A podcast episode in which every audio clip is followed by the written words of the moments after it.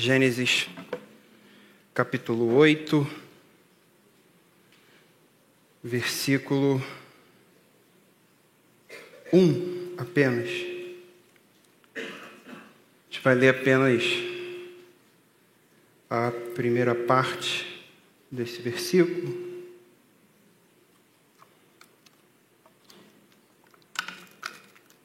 Gênesis 8, todos abriram? Amém? Muito fácil de achar, né? É, exatamente. Gênesis Apocalipse não tem erro. Irmãos, eu não vou nem pedir para os irmãos se levantarem, porque a leitura vai ser muito breve. Vamos ler. Gênesis 8, versículo 1, apenas a primeira parte do versículo 1 que diz: Mas Deus lembrou-se de Noé. Amém? Vamos orar? Senhor, nós louvamos o teu nome, te agradecemos por essa oportunidade. Eu sempre falo isso, é um privilégio para nós poder ensinar a tua igreja e aprender juntamente com ela, aprendendo do Senhor. Que o Senhor seja sempre o nosso principal mentor. Esse é o nosso desejo e te pedimos que o Senhor possa receber a glória nessa manhã e que nós possamos receber a tua graça em nome de Jesus. Amém. Meus irmãos, nessa manhã nós vamos iniciar uma nova série de mensagens, onde nós vamos refletir acerca da glória do Evangelho no meio da história. É uma série que vai trazer, em diversos momentos da Escritura, uma mesma mensagem. Por isso que eu botei aqui parte 1, e ao longo dessa série nós vamos. É, aprender né, acerca do Evangelho. O meu objetivo é fazer com que os irmãos compreendam de maneira clara o que é o Evangelho e como, por meio dele, Deus opera a salvação para nós pecadores. Esse é o nosso desejo. E no início do mês, o pastor até compartilhou um vídeo essa semana no início do mês, um missionário brasileiro, talvez os irmãos tenham conhecimento, foi encontrado morto a tiros e incendiado no seu próprio carro no Quênia. É um relato muito impactante de evidente perseguição religiosa. Se a gente for um pouco mais para esse campo, se você olhar para os números, somente no ano de 2022, na Nigéria, mais de 4 mil cristãos foram mortos, simplesmente por crerem em Jesus Cristo. Seja por perseguição religiosa, ou seja por alguma outra doença, recentemente faleceu também um dos maiores teólogos do século XXI, Tim Keller, talvez, se não o maior, faleceu após, se eu não me engano, três anos de luta intensa contra o câncer. É, chegou ao ponto já de não haver mais recursos e chega aquele momento em que os médicos falam: olha, pode ir para casa, porque a medicina já não tem mais o que possa fazer por você. Então a gente observa, queridos, que dentro da vida cristã, é, dentro do Evangelho, a gente observa, isso nos faz refletir é, e pensar se de alguma forma, talvez para esse cristão, talvez essa missionária, essa esposa desse missionário que faleceu, talvez ela esteja refletindo: será que valeu a pena? viver e pregar esse evangelho? Será que valeu a pena toda essa dor e sofrimento? Nos leva a refletir também porque Deus permite que cristãos, homens e mulheres eleitos, salvos por Deus, passem por sofrimentos tão extremos ao longo da sua vida e, muitas das vezes, conduzindo ao final da sua vida nesse mundo. São reflexões válidas, reflexões que nós fazemos em diversos momentos da nossa vida e hoje a gente vai entender é, como lidar com esses sentimentos, com esses questionamentos. Eu me lembro que alguns anos atrás, talvez extremamente motivado pela falta do que fazer, adolescente, me convidaram para fazer uma trilha.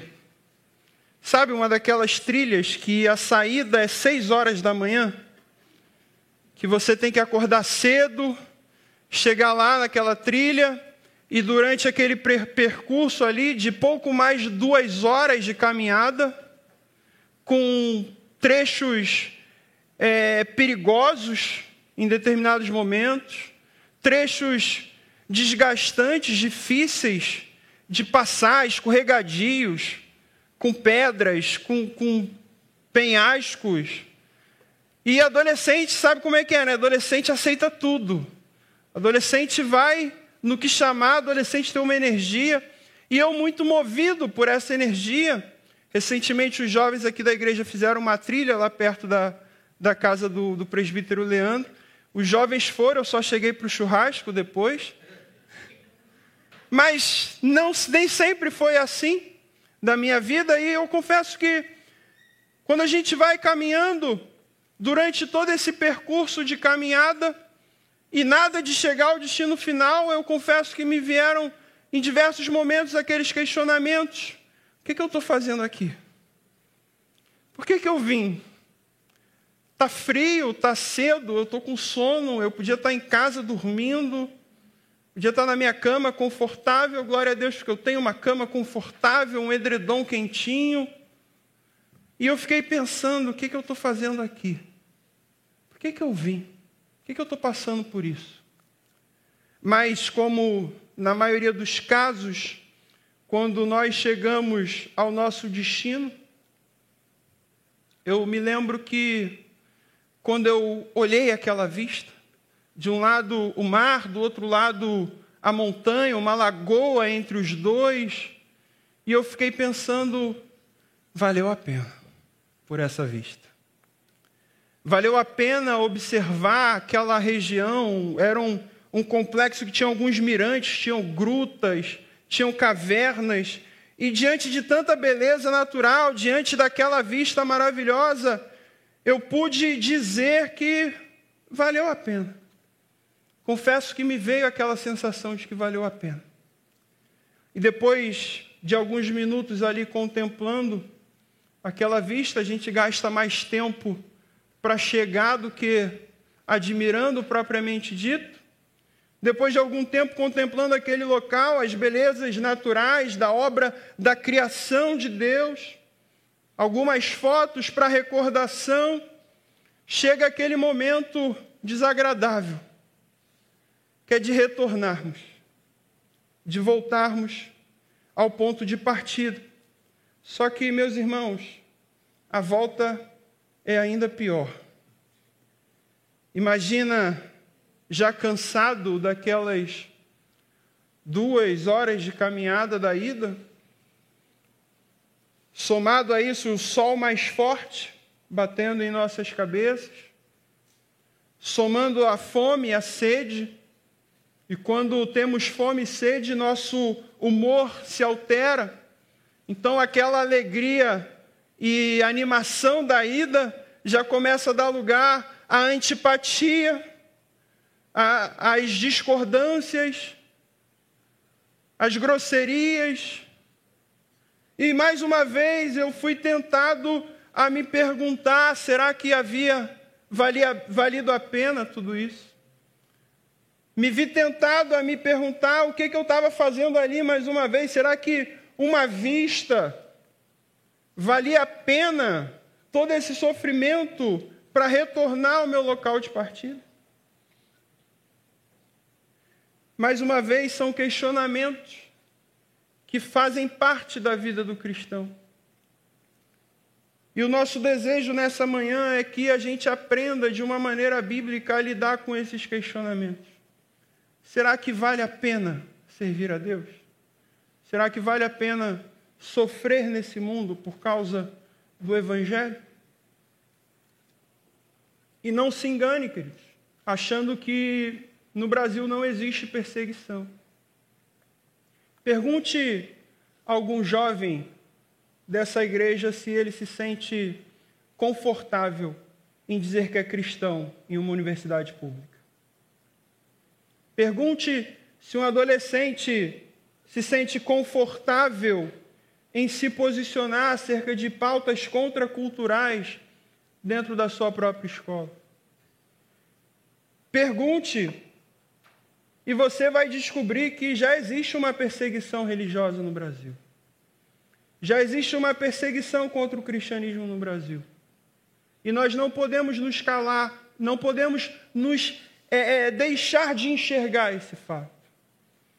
Agora, a grande questão é como nós lidamos com isso, com os questionamentos de que será que vale a pena por esse evangelho enfrentar tudo isso? Eu creio que muitos de nós, em algum momento da nossa vida, da nossa caminhada cristã, vamos ter que responder essas perguntas. Será que vale a pena? E por que, que eu estou contando toda essa história para vocês?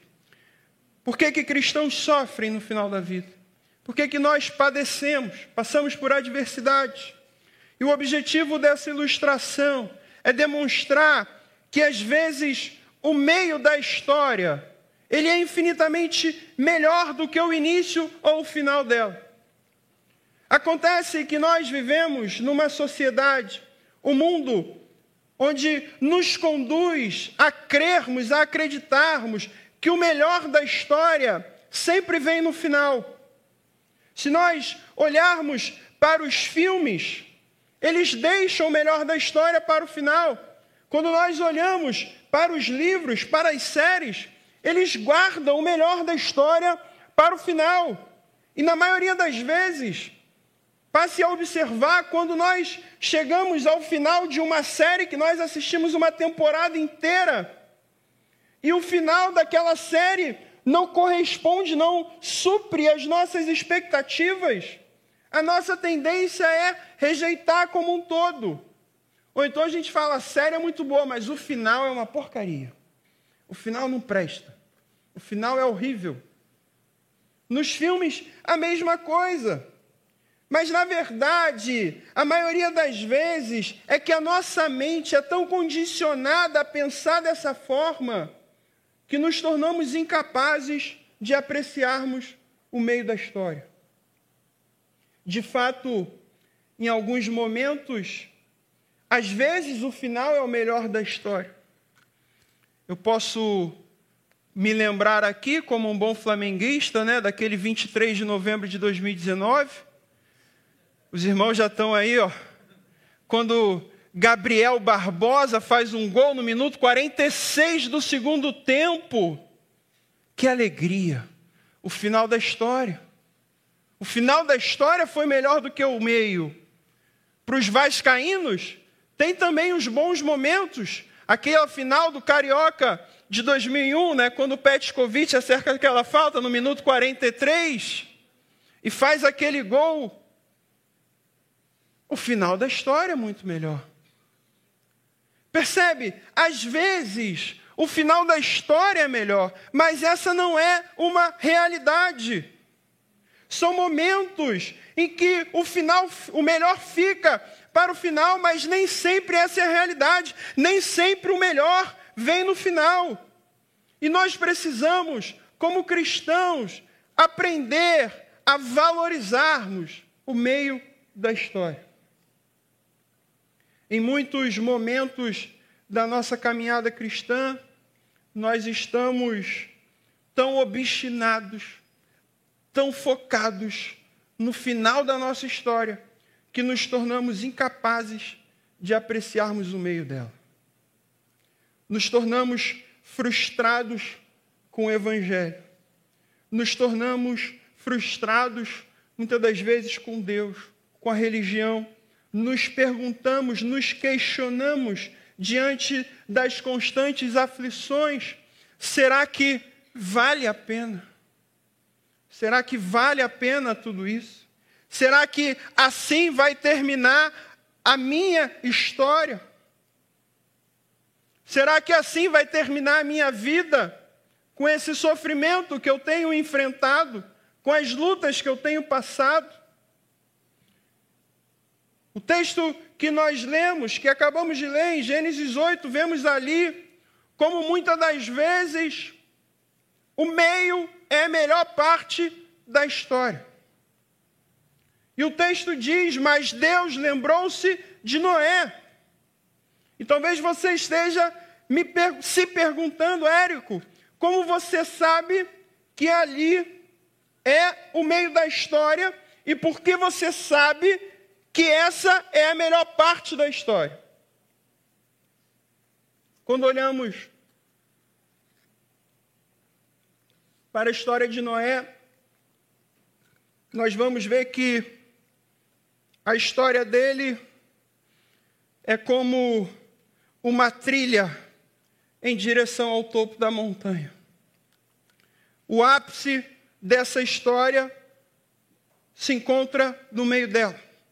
Há uma trilha, assim como eu fiz, uma trilha subindo a montanha, até que em determinado momento ele atinge o ponto principal e depois torna a descer. Observe, abra sua Bíblia aí no livro de Gênesis, continue com ela aberta como se desenrola a história de Noé. Você vai ver aí no capítulo 6, no início do capítulo 6, a Bíblia diz que a terra havia se tornado corrupta.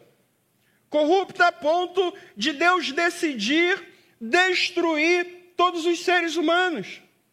Tamanha era a pecaminosidade da terra. Deus decide acabar com tudo. Deus olha para aquilo, olha, não quero mais saber. Vou destruir todo mundo. Já no finalzinho do capítulo 6, início do capítulo 7, Deus decide salvar um único homem. E, das, e dá a esse único homem, Noé, as instruções para que ele possa ali construir uma arca. Uma arca capaz de salvar a si, a sua família e cada espécie de animal existente. E Deus anuncia então que enviaria um dilúvio. Noé entra nessa arca, junta sua família, cada espécie de animal, e o dilúvio vem sobre a terra, destrói todos os homens e todos os animais que estavam fora da arca. Perceba, é uma subida. Noé vivia um mundo extremamente pecaminoso e Deus decide destruir o mundo. Noé, então, é, é, é, alcançado por Deus, Deus decide salvar um homem, sua família e os animais. E Deus começa então a agir quando chega no capítulo 8, que vai dizer que as águas do dilúvio diminuem, Noé e a sua família deixam a arca. No final desse capítulo 8, o início do capítulo 9, a Bíblia vai dizer que Noé oferece sacrifícios a Deus, e Deus então faz uma promessa, uma promessa de não mais destruir a humanidade, uma promessa de, de, de salvação ali. Deus faz uma aliança com Noé. E lá no final do capítulo 9, a Bíblia vai dizer que Noé tem a brilhante ideia de plantar uma vinha. Noé planta uma vinha colhe a uva, produz o seu vinho, bebe do seu próprio vinho, se embebeda, é desrespeitado pelo seu filho e morre. Percebe? Há uma, uma, uma subida e depois há um declínio. Começa com o pecado da humanidade e termina com o pecado de Noé. Começa com Deus escolhendo, depois do pecado da humanidade, Deus escolhe um homem para salvar e antes do pecado de Noé, Deus faz uma aliança com Noé. Há uma subida e há uma descida. Percebe? Há uma sequência na vida de Noé. Ele sai de um ponto muito ruim, a extrema pecaminosidade humana, e começa gradativamente a subir com Deus, Deus se revelando a ele, é anunciado a ele uma salvação, até que chega o ápice desse momento da narrativa de Noé, quando Deus cumpre a sua promessa. Deus manda, ordena que as águas do dilúvio abaixem. Então começa um momento de declínio na vida de Noé. Passa por uma aliança de preservação, até que chega um pecado de Noé e Noé morre por conta do seu pecado. No capítulo 8, então, meus irmãos, nós vemos o tema central da história de Noé. A humanidade merecia destruição. E Noé, depois de muitos dias ali naquela arca, sobre o mundo coberto pela inundação, talvez já se sentindo angustiado, talvez já se sentindo perdido, talvez se sentindo abandonado por Deus. E nessa altura vemos essas importantes palavras que nós lemos mas Deus lembrou-se de Noé. Mas será então que nós deveríamos considerar, não deveríamos considerar a saída da arca como o melhor momento dessa história? Ou até mesmo o momento em que Deus faz uma aliança de preservação com Noé? Como ter certeza de que esse momento de Deus se lembrando de Noé é o momento mais importante da história. Quando nós estudamos um pouco mais acerca da literatura bíblica, sobretudo a literatura hebraica, nós vamos ver que existe uma estrutura literária que ela é muito encontrada nos livros poéticos de modo geral, é encontrado também em alguns livros do Novo Testamento, por conta da influência que os autores do Novo Testamento tiveram da literatura hebraica. O nome dessa estrutura é quiasmo. O quiasmo é uma sequência de acontecimentos que são repetidos de modo inverso, com o objetivo de destacar um acontecimento central. Ou seja, essa estrutura quiástica ou quiasmo que nós encontramos aqui em Gênesis tem a função de apontar para um foco principal. Ele coloca um holofote no centro da história. Ele destaca o centro da história. E vamos observar como essa estrutura quiástica funciona no livro de Gênesis. Abre sua Bíblia aí no livro de Gênesis, capítulo 7, versículo 10. O que, que diz aí? Passados sete dias, as águas do dilúvio vieram sobre a terra. Grava esse número. Versículo 17 agora. Durante 40 dias, o dilúvio veio sobre a terra. Guarda esse número. E as águas, versículo 24, Gênesis 7. E as águas prevaleceram sobre a terra 150 dias. Guarde esse número. Chega o versículo 8, número 1. Mas Deus lembrou-se de Noé. Versículo 8, capítulo 8, versículo 3. O que diz para a gente? Depois de 150 dias, as águas haviam diminuído. Capítulo 8, versículo 6 e 7. Ao final de 40 dias, Noé abriu a janela que havia feito na arca e soltou um corvo. Versículo 10 agora.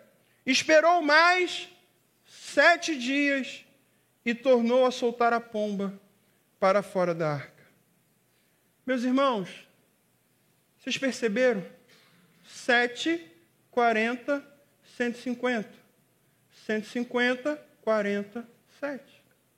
Há uma sequência lógica no texto. Esses números, eles não se repetem por um mero acaso. Não se trata aqui de uma obra de, do destino. A estrutura desse texto se mostra claramente e ela tem o objetivo de destacar uma ideia central. Os números aumentam de 7 para 40, e depois para 150, e depois de 150 para 40, e depois de 40 para 7. Essa estrutura, queridos, ela tem intenção de nos direcionar para o meio da história. O, o objetivo é chamar a atenção para o que de fato é importante. E nesse caso, o centro da história, o que de fato é importante na história de Noé, é o fato de que Deus se lembrou de Noé.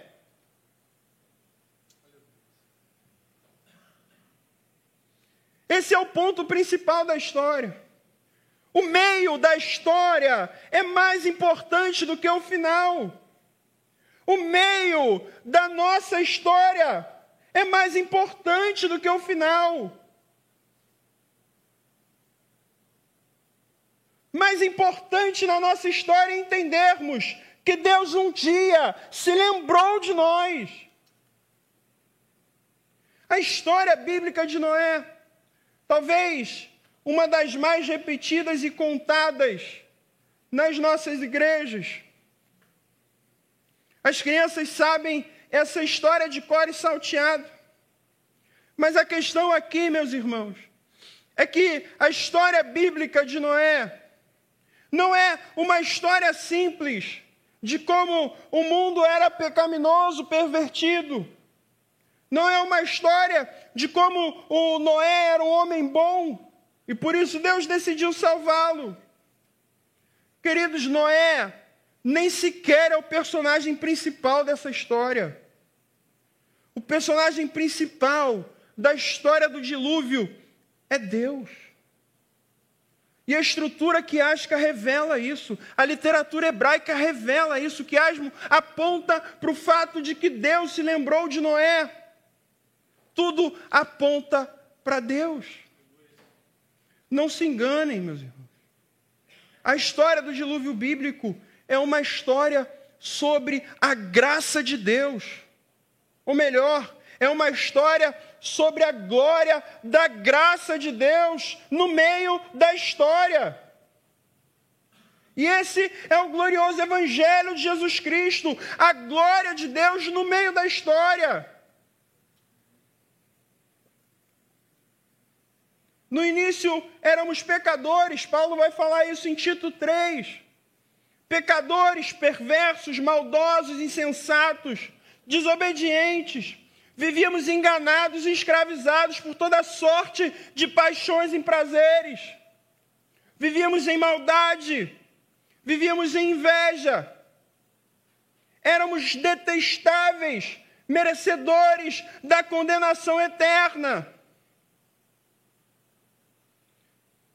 E Paulo conclui: mais Deus. Não se engane, meus irmãos. Na narrativa de Noé, nós seríamos o povo deixado para trás. Nós seríamos quem estivesse dando causa ao juízo de Deus. Nós seríamos destruídos. A narrativa de Noé nos lembra isso. Mas Deus se lembrou de nós. E essa é a glória da graça de Deus no meio da nossa história. E o meio da nossa história, a partir de agora, se torna mais importante do que o início ou o final dela. De modo que não importa mais quem você era antes de Cristo, porque isso não te define. De modo que não importa mais quem você é agora, se você é rico, pobre, gordo, magro, branco, negro, não importa, isso também não te define. O que importa é saber se algum dia Deus se lembrou de você. O que importa é saber se algum dia Deus se lembrou de nós. O que importa é saber se o meio da história, se no meio da história da sua vida, você pode dizer: que Deus se lembrou de você. Meus irmãos, esse dia deve ser marcante nas nossas vidas. E eu posso me lembrar como se fosse hoje, o dia que Deus se lembrou de mim. Fui criado na igreja, filho de pastor, os irmãos conhecem meu pai, mas isso não é garantia de absolutamente nada. Filho de crente é, no máximo, como o pastor Bruno gosta de dizer, um pecador sofisticado. A melhor versão de um pecador. Mas eu me lembro, quando por intermédio da palavra de Deus, ouvindo aquela pregação, meu coração começa a arder, queimando por algo que eu não fazia ideia do que era. Naquele momento, um desejo ardente de entregar a minha vida a Cristo, mesmo sendo criado dentro da igreja, mesmo sendo filho de pastor. Eu me lembro do dia exatamente em que Cristo me chamou. Eu me lembro do dia em que Cristo se lembrou de mim. Você tem essa lembrança, queridos? Você tem essa memória? Esse dia precisa nos marcar. E se você não sabe exatamente quando isso aconteceu na sua vida, talvez você não tenha ainda tido essa experiência com o Senhor.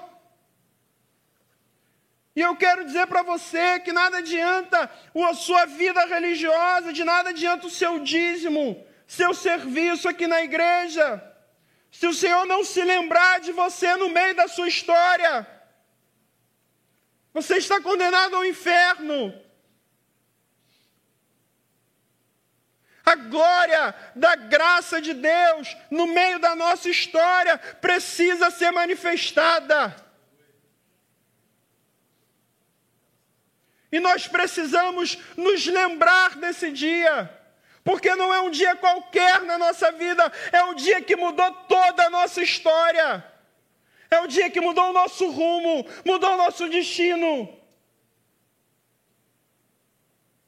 Estávamos caminhando para o inferno, mas Deus se lembra de nós. E por meio do seu mérito temos salvação eterna. Esse dia precisa ser marcante na sua vida, querido. Esse dia precisa ser lembrado na sua e na minha vida. E quando eu olho para esse texto, tudo que eu consigo pedir é perdão a Deus por todas as vezes que eu olhei para a minha vida e murmurei contra o Senhor, reclamei. Quando entendemos isso, a nossa forma de encararmos os sofrimentos dessa vida é transformada por Cristo até mesmo os sofrimentos da morte. Porque homens de Deus sofrem tanto no fim das suas vidas? Porque passamos diversas lutas e sofrimentos? Porque parece que em muitos casos a nossa vida piora depois que nos entregamos a Cristo. Porque tanta dor e sofrimento de pessoas salvas, de crentes, homens e mulheres de Deus, que sofrem batalhas contra doenças, mortes trágicas, crises financeiras, porque passamos por tudo isso, queridos. Sabe por quê, queridos? Passamos por tudo isso. Porque o final da nossa história não é a melhor parte. Não importa. O que importa não é como a nossa vida termina. Não é se vivemos uma vida de paz nesse mundo. Não é se vivemos uma vida de calmaria, de tranquilidade, de prosperidade. Não é isso que importa. O que importa é se no meio da história Deus se lembrou de nós. O que importa é se Deus manifestou a glória da sua graça no meio da nossa história. E diante dessa realidade revelada nas Escrituras. Eu preciso fazer três aplicações para os irmãos nessa manhã. A primeira aplicação, queridos, é que Deus também se lembrou de nós. Queridos, o Evangelho não é uma certeza de vida boa. O Evangelho não é uma certeza de vida estável. O Evangelho não é uma certeza de vida de paz. de vida próspera, como também não é uma certeza de sofrimento. A única certeza do Evangelho é saber que Deus se lembrou de nós. A única certeza do Evangelho é saber que Deus se importou conosco, teve misericórdia de nós e um belo dia decidiu nos alcançar com a Sua graça, e por meio da Sua graça, quando alcançados, a nossa vida foi transformada. O rumo, o destino da nossa vida foi alterado. Em meio a um mundo corrompido pelo pecado, Deus olhou para Noé e decidiu tratá-lo de uma maneira diferente. Deus decide não exercer juízo, que os pecados também de Noé mereciam. Mas em vez disso, Deus manifesta a sua graça. E esse mesmo Deus age da mesma maneira hoje. Que mesmo em meio a um mundo completamente corrompido pelo pecado, Deus olha para nós, pobres pecadores, e decide nos tratar de maneira diferente. Decide não exercer sobre nós o juízo que os nossos pecados nos tornam merecedores. Mas Deus manifesta a glória da Sua graça no meio das nossas histórias, quando Ele se lembra de nós, não nos absorvendo da culpa Deus não nos inocentou da culpa, mas Ele deposita a nossa culpa em Cristo na cruz. E por causa dessa graça, dessa gloriosa graça de Deus, fomos salvos. O relato bíblico, segundo a aplicação, tudo aponta para Deus. O relato bíblico do dilúvio não existe para glorificar a Noé. Não existe para contar uma história bonita sobre animais, mas existe para apresentar o Senhor como um Deus que salva. Da mesma forma, a história da nossa vida não deve existir para nossa própria glória, mas sim devemos, pelo nosso viver, apresentar ao mundo um Deus que salva que Deus temos apresentado a esse mundo.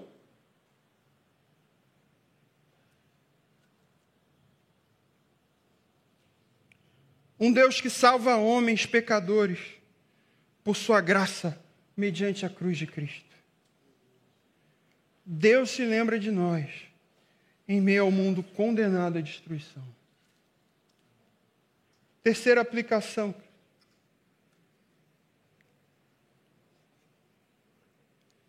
Já vimos que Deus também se lembrou de nós. E vimos que tudo aponta para a glória desse Deus que nos salvou. Tudo isso nos mostra que o meio da nossa história é muito mais importante do que o final dela. Isso significa, meus irmãos, que nós precisamos aprender a nos contentar com o fato de que Deus se lembrou de nós em algum momento da nossa história. Isso deve ser suficiente para nós. E quando nós entendemos isso, nós olhamos para as adversidades, olhamos para o sofrimento, para as angústias, para as lutas, para as dificuldades financeiras que enfrentamos. Olhamos para tudo isso e, em vez de reclamarmos, em vez de murmurarmos, nos lembramos que o Senhor um dia se lembrou de nós. Isso basta para a gente. Isso é suficiente para nós saber que um dia Deus nos alcançou com a sua graça. E por meio da sua graça nós somos salvos. Isso é suficiente para nós, meus irmãos. A história de Noé aponta para um Deus que salva. E esse Deus que salva, o Deus que salvou Noé, é o mesmo Deus que nos salva. É o mesmo Deus que continua salvando pecadores ainda hoje. E nós precisamos, através da nossa vida, mostrar a esse mundo cheio de pecadores, do qual nós fazemos parte de que existe um Deus. E esse Deus salva. E esse Deus pode se lembrar de cada um de nós, como já se lembrou. Vamos orar, queridos?